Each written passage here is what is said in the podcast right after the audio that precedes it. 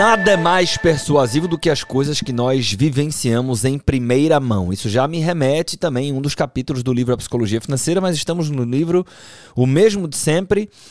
Vamos ler o capítulo chamado Agora Você. O que, Brunão?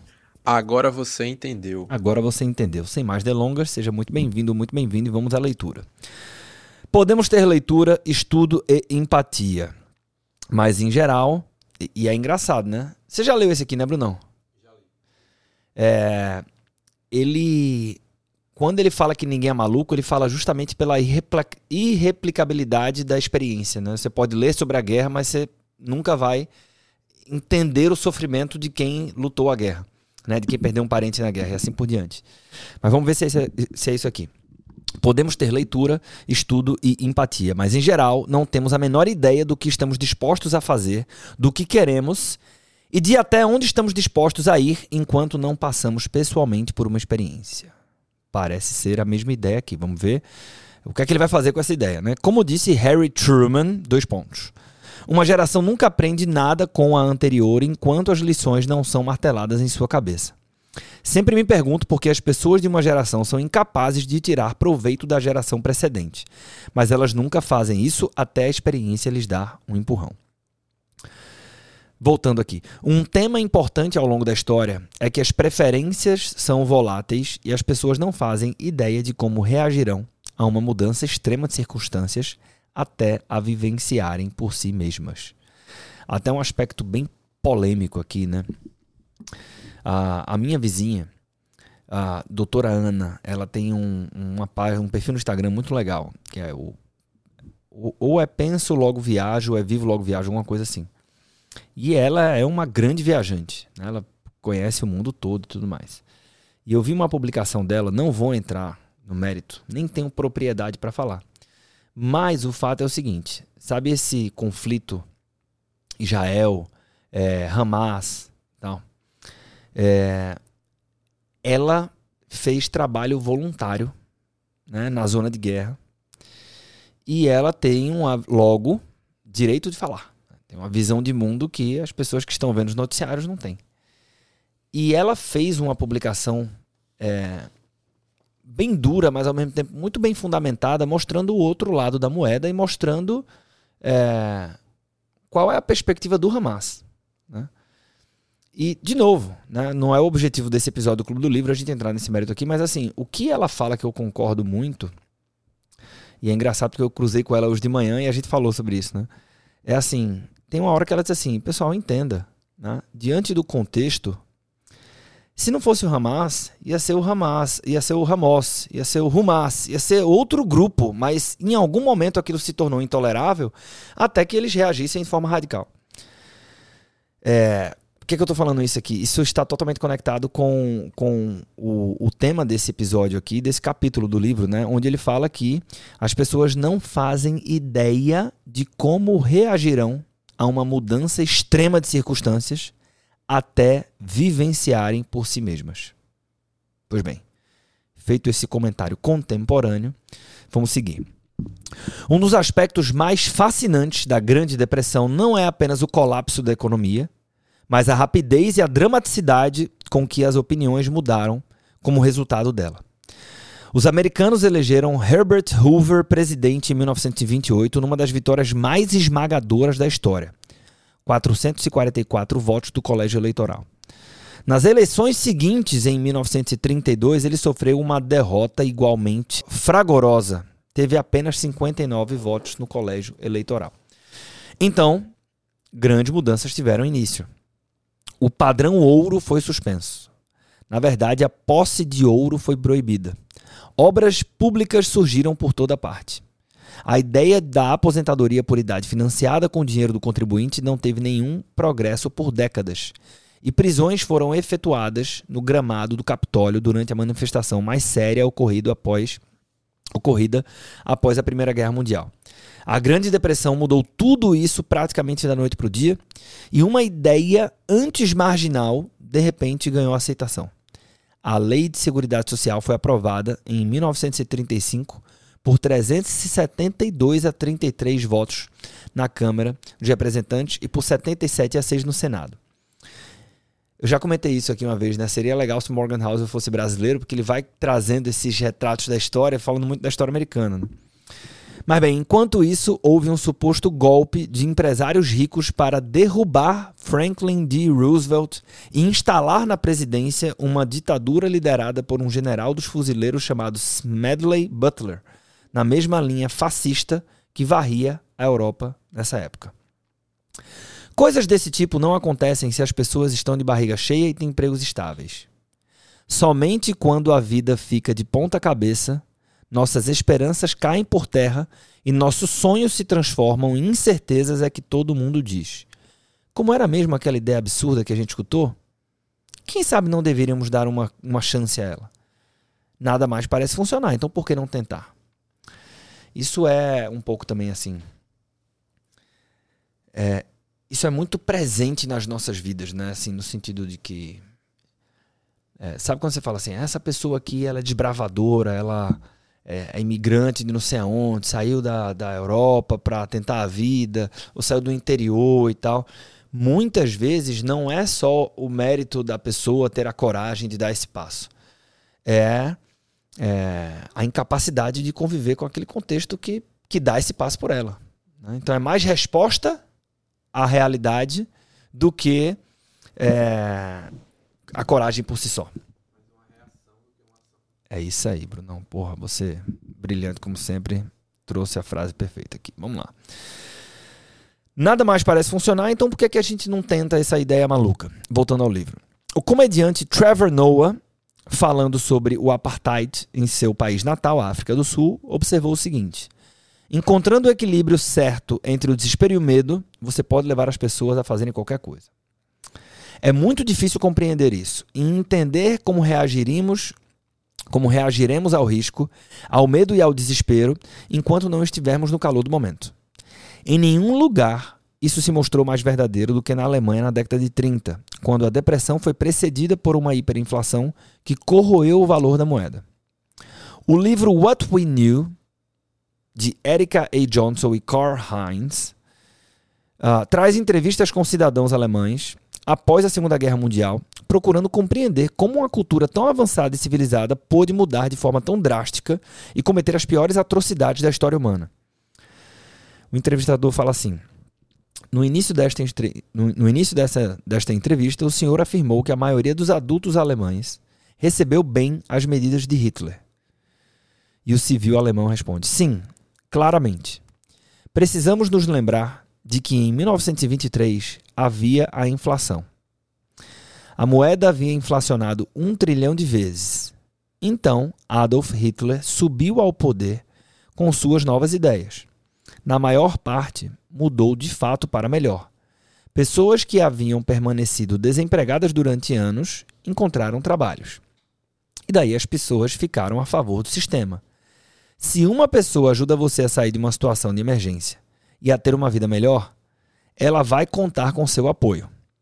Você acha que as pessoas diriam: Isso é tudo uma bobagem, sou contra? Não, isso não acontece. Volta para o Morgan Housel.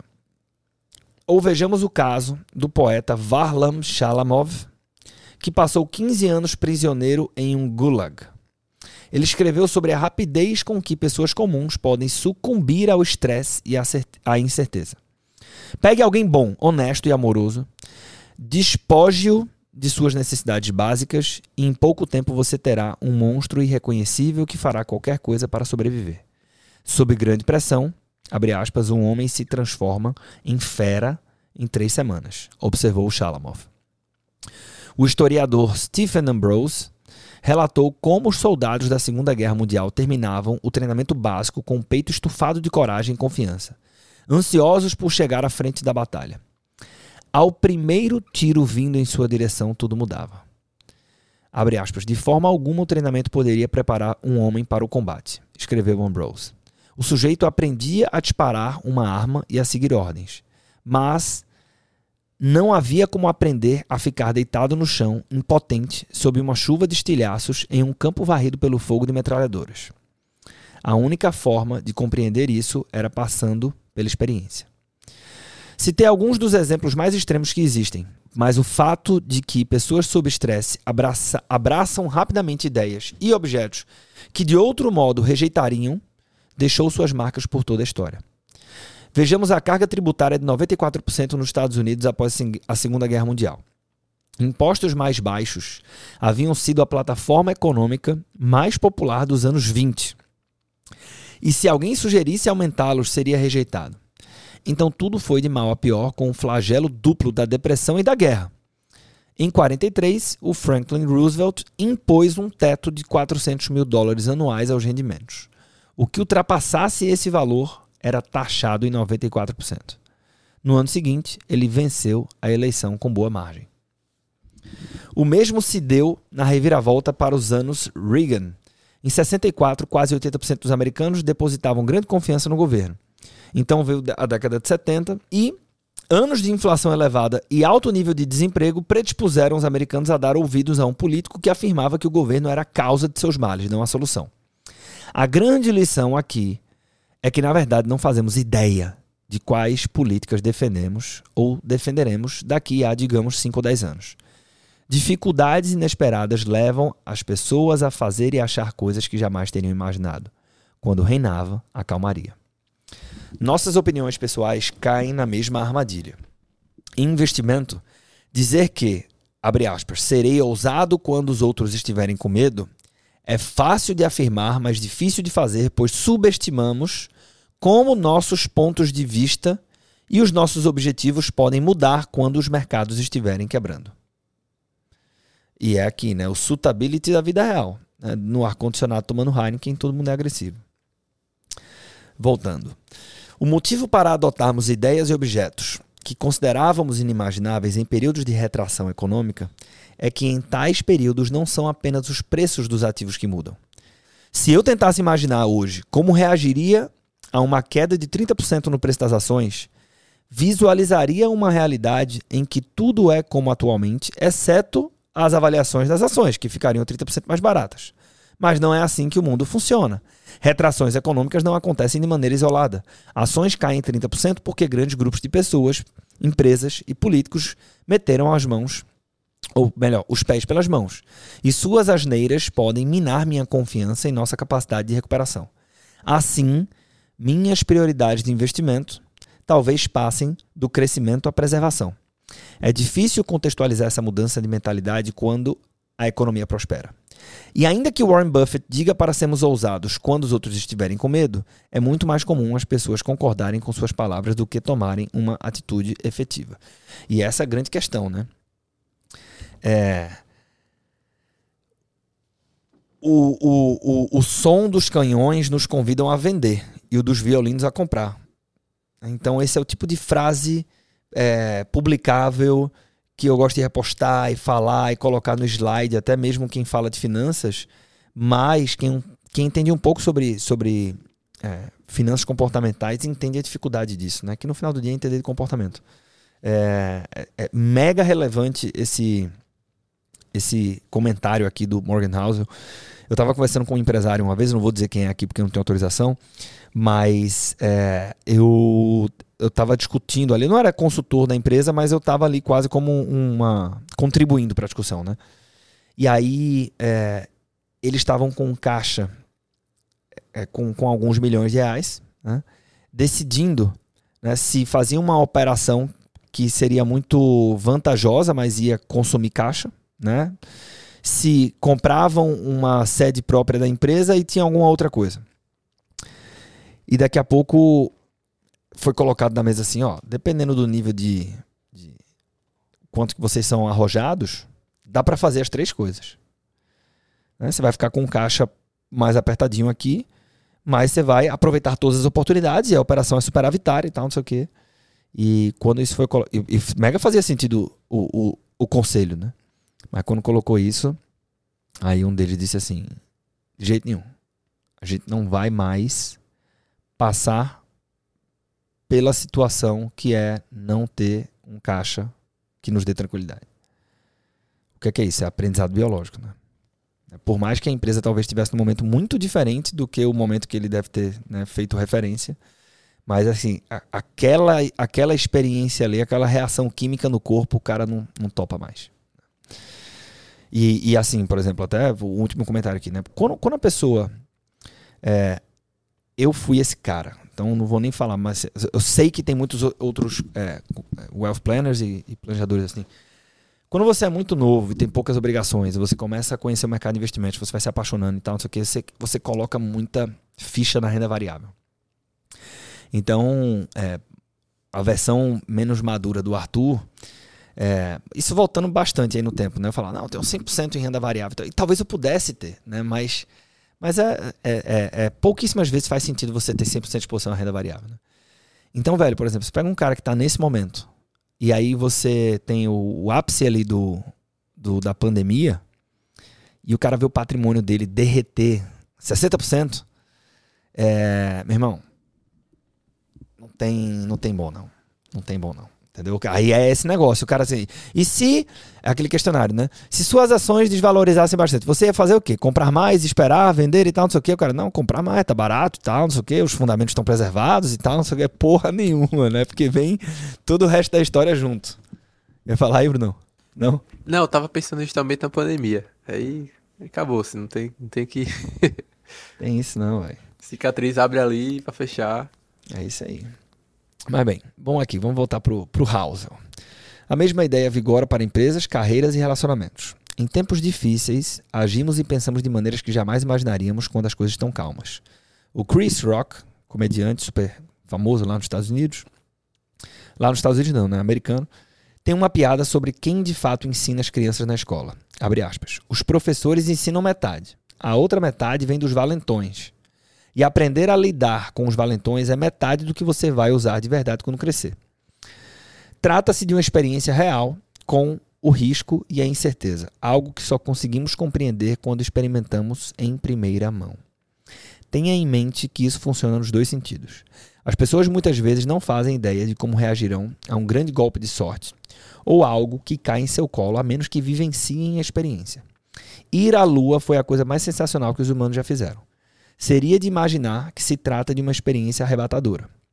Mas, quando a cápsula sobrevoava o solo lunar, Michael Collins virou-se para Neil Armstrong, Buzz Aldrin e disse: É incrível como a gente se adapta rápido. Não parece nem um pouco estranho para mim olhar lá fora e ver a Lua passando. Bem, três meses mais tarde, depois de caminhar na Lua durante a missão do Apollo 12, Albin comentou com o astronauta Pete Conrad: Lembra um pouco aquela canção. Is that all there is? É só isso? O Conrad ficou aliviado porque no íntimo se sentia da mesma forma, descrevendo sua caminhada como algo espetacular, mas não monumental. As expectativas também se modificam e os parâmetros mudam mais rápido do que imaginamos. Collins afirmou certa vez a respeito de Aldrin: Acho que ele se ressente mais de não ter sido o primeiro na Lua do que aprecia o fato de ser o segundo na Lua. E digo mais, velho. Isso aqui é o. Ó, por mais que ele esteja falando aqui do Buzz, do Buzz Aldrin, é, na verdade ele está falando todo mundo, né? A maior parte das pessoas teria essa atenção nesse lugar, né? Em vez de apreciar seu segundo. É, voltando aqui ao livro, creio que nunca conheci nem soube de alguém de enorme sucesso que desfrutasse de toda a felicidade que alguém de fora esperaria. Isso não significa que o sucesso não possa resultar em altivez, contentamento ou independência, mas raramente é o que você pensou que seria antes de atingi-lo. E aqui o, ele traz uma frase do Jim Carrey que é o seguinte: Acho que todo mundo deveria ficar rico e famoso e fazer tudo o que sempre sonhou, pois só assim veria que essa não é a resposta para os problemas. Essa frase é bem conhecida dele, né? Inclusive, Acho que é o Jacob é, alguma coisa. O cara tem, tem um livro sobre é, manipulação, enfim, de certa forma, persuasão. E algum conteúdo dele que eu não vou lembrar qual é agora, mas ele fala o seguinte: eu tive uma infância pobre. Né? E quando eu era criança, é, às vezes não tinha o que comer, eu tinha pouca comida, queria comer mais, não dá para repetir e tal, não sei o quê. Mas eu não tenho lembranças tristes por conta disso da minha infância. Enquanto que ele mora nos Estados Unidos hoje, né? E ele fala assim: no, quando eu tô caminhando para minha casa, eu passo por um bairro que tem é, mansões de 20 a 30 milhões de dólares, que é muito dinheiro. E dentro dessas mansões, a quantidade de pessoas deprimidas, enfim, é incontável. Né? Então, necessariamente ter acesso àquilo que a gente imaginou que representaria sucesso não é garantia de felicidade. E aí, voltando ao livro, em parte isso acontece pelo mesmo motivo que torna difícil prever nossa reação a um risco. Não temos como imaginar o contexto todo enquanto não o vivenciamos em primeira mão. Podemos nos imaginar morando numa mansão e desfrutando de uma vida esplendorosa em que tudo é perfeito, mas esquecemos facilmente que ricos também pegam gripe, têm psoríase, envolvem-se em embrólios litigiosos, metem-se em brigas de casal, são cheios de inseguranças e se aborrecem com os políticos, coisas que sempre podem superar qualquer alegria advinda do sucesso material. Futuras fortunas são imaginadas em um vácuo. Mas a realidade é sempre vivida com as coisas boas e más acontecendo juntas, competindo por atenção. Você até pode achar que sabe como se sentiria. Então, vive a experiência na pele e se dá conta de que é mais complicado do que imaginava. Só agora você entendeu. E a seguir vamos falar sobre longo prazo. Bem, um capítulo sobre longo prazo promete, porque está totalmente conectado com com a formação de patrimônio, com o empreendedorismo, com a sua carreira enquanto wealth planner, se for o seu caso. Mas eu acho que nós tivemos um, um, um, ótimo episódio aqui, Brunão. E uma coisa que me chamou a atenção positivamente é que eu achei que. Eu suspeitei no início que ele fosse dar o mesmo enfoque ali é, do, do livro Psicologia Financeira. Apesar do argumento inicial ser o mesmo, ele conseguiu trazer é, é, reflexões diferentes da que tem lá no, no livro, no primeiro livro, né? Eu, eu gostei muito né, de um trechinho aqui já no final. É, futuras fortunas são imaginadas em um vácuo. Como se vinha só a fortuna, né? Mas a realidade é que ela é sempre vivida com as coisas boas e mais acontecendo juntas. É competindo é por atenção. Que de certa forma ele está projetando a ideia de, de conquista, né? É, que é muito a, a, projeção que eu faço em relação a isso, como é que seria a minha vida quando eu tivesse isso, é, é quase como da mesma forma que o Naval projeta a ideia dos ciúmes, né? É, então, quando eu, quando eu. Do ciúme no sentido de desejar um, algum atributo de alguém, né? Ele fala, bicho, é o pacote todo. Você não consegue ter só o dinheiro, você tem o dinheiro e, e as outras coisas que vem junto, né? Muito interessante, muito interessante. Que é que nós temos algumas boas frases, inclusive uma delas foi sua, né? Mas qual, qual a frase você selecionou aí, Brunão? Rapaz, é, a frase que é o, o subtítulo do capítulo, acho que resume muito bem é, o que o capítulo quer trazer, né? Que é nada é mais persuasivo do que as coisas que vivenciamos em primeira mão. É isso aí. Deixa eu, deixa eu falar um negócio. Ai, fazer um desabafo aqui. É egoísta porque tem a ver com o meu momento aqui de retomada de produção de conteúdo em outros canais, né? Acho que o Clube do Livro e o podcast Segredos Financeiros é... esse é um projeto que, que eu gosto muito de fazer e, pô, ele acho que nunca parou, né? Tem, tem muitos anos. Se eu pegar desde a versão anterior, antes do Clube do Livro, a gente nunca parou o podcast. É, mas agora, eu tô gravando isso aqui ainda em janeiro de 24, né? A partir de fevereiro já, a gente já volta com uma, com uma outra roupagem para Instagram, é, LinkedIn nativo, que é um negócio que estava tava abandonado há um tempo, e o próprio canal do YouTube, que talvez de todos, eu acho que é que eu mais vou gostar de retomar, porque está muito legal a forma como a gente estruturou. E aqui para o podcast vai ter novidade também. É até legal falar isso porque a gente postou alguns podcasts de conteúdo, né? não sendo o Clube do Livro, né? como Rotina Sinal de Ambição e tal, que vieram de três lives. E de vez em quando, alguém que ouve aqui o podcast é, das antigas, né? chega e fala o seguinte: porra, tu muito massa o Clube do Livro, mas eu sinto falta daqueles episódios que você, porra, batia um papo comigo, né? É... E além disso, há também o formato do podcast entrevista, que é o que né, todo mundo por aí faz. Então a gente vai, vai retomar as três coisas. Né? O Clube do Livro continua, não vamos mexer no time que está ganhando, mas essas outras coisas. E aí eu estou muito nesse momento de retomada de produção de conteúdo e tal. Eu só queria deixar uma mensagem aqui que vai causar uma confusão na cabeça de algumas pessoas, mas, mas é uma confusão do, do bem. Né? É muito comum, por exemplo, em grupos de mentoria, quem não sabe, né? Quem quer trabalhar com consultoria financeira empresarial ou pessoal, né? Com wealth planning, a gente tem um grupo de mentoria chamado Mentoria Equity. E a gente faz essa construção quinzenalmente de, porra, nós nos encontramos, é, há um grupo no WhatsApp, eu participo desse grupo, a Gisele também participa desse grupo, e tem muita gente boa.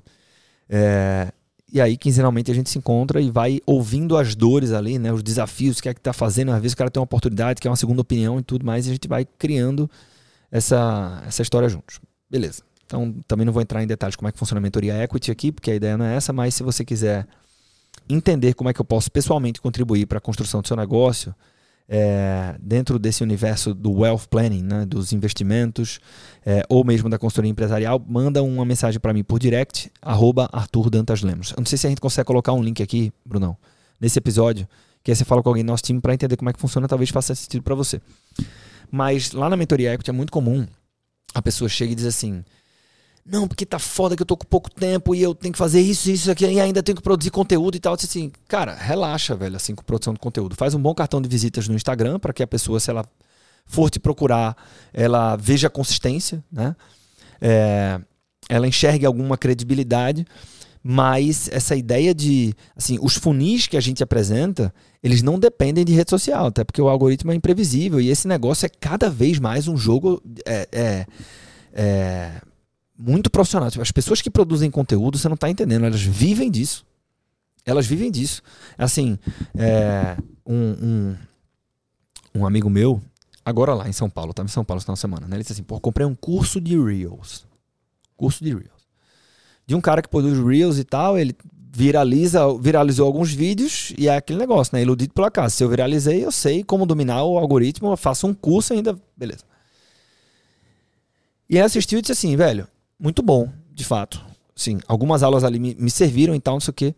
Mas, meu irmão, chegou um momento do curso que entrou três moleques de 22 anos, é, ninja, giraia do audiovisual. A quantidade de programa que o cara usou para postar um Reels era assim: Figma, Adobe, ProReader, não sei o que, tal, CapCut, eram seis programas diferentes pro cara chegar no Reels de 90 segundos. Meu irmão, é uma empresa de fazer Reels, porra. Entendeu? Então não é uma. Quando a gente fala produção de conteúdo, as pessoas às vezes acham que é, pô, vou lá e vou escrever, responder umas perguntas e tal, não sei o que, o negócio tá ficando muito. E aí, justamente por isso, eu digo assim, ó. Faz bem para você que você tenha um volume de faturamento ou uma receita recorrente que te dê um conforto, e aí depois disso você vai dizer o seguinte: pô, vou ter também aqui através do YouTube ou do Instagram, se você se identifica mais com um ou com o outro, vou produzir conteúdo para nutrir, para trazer mais pessoas, são potenciais clientes e tal, e também fazer um negócio que eu gosto para tá tudo certo. Mas depender disso é arriscado, porque muitas vezes isso leva para um caminho de frustração. Então eu falo muito isso. E aí por isso que eu disse que é dar nó na cabeça de algumas pessoas. Ao mesmo tempo, se eu consigo ter a maturidade de entender que é, eu não tenho um grupo gigante de pessoas, eu não estou colocando muito dinheiro em tráfego, eu não estou muito bem relacionado postando fotos com pessoas muito conhecidas, eu não estou fazendo a dancinha para tentar identificar o algoritmo. Ou seja, você não vai ter o super alcance, certo? Mas, se você topa espalhar a sua mensagem, né, colocar a sua mensagem é, publicar conteúdo é um negócio que pode te ajudar muito, muito, muito, muito, muito. E assim, é impressionante como as pessoas estão muito viciadas, cada vez mais, no celular.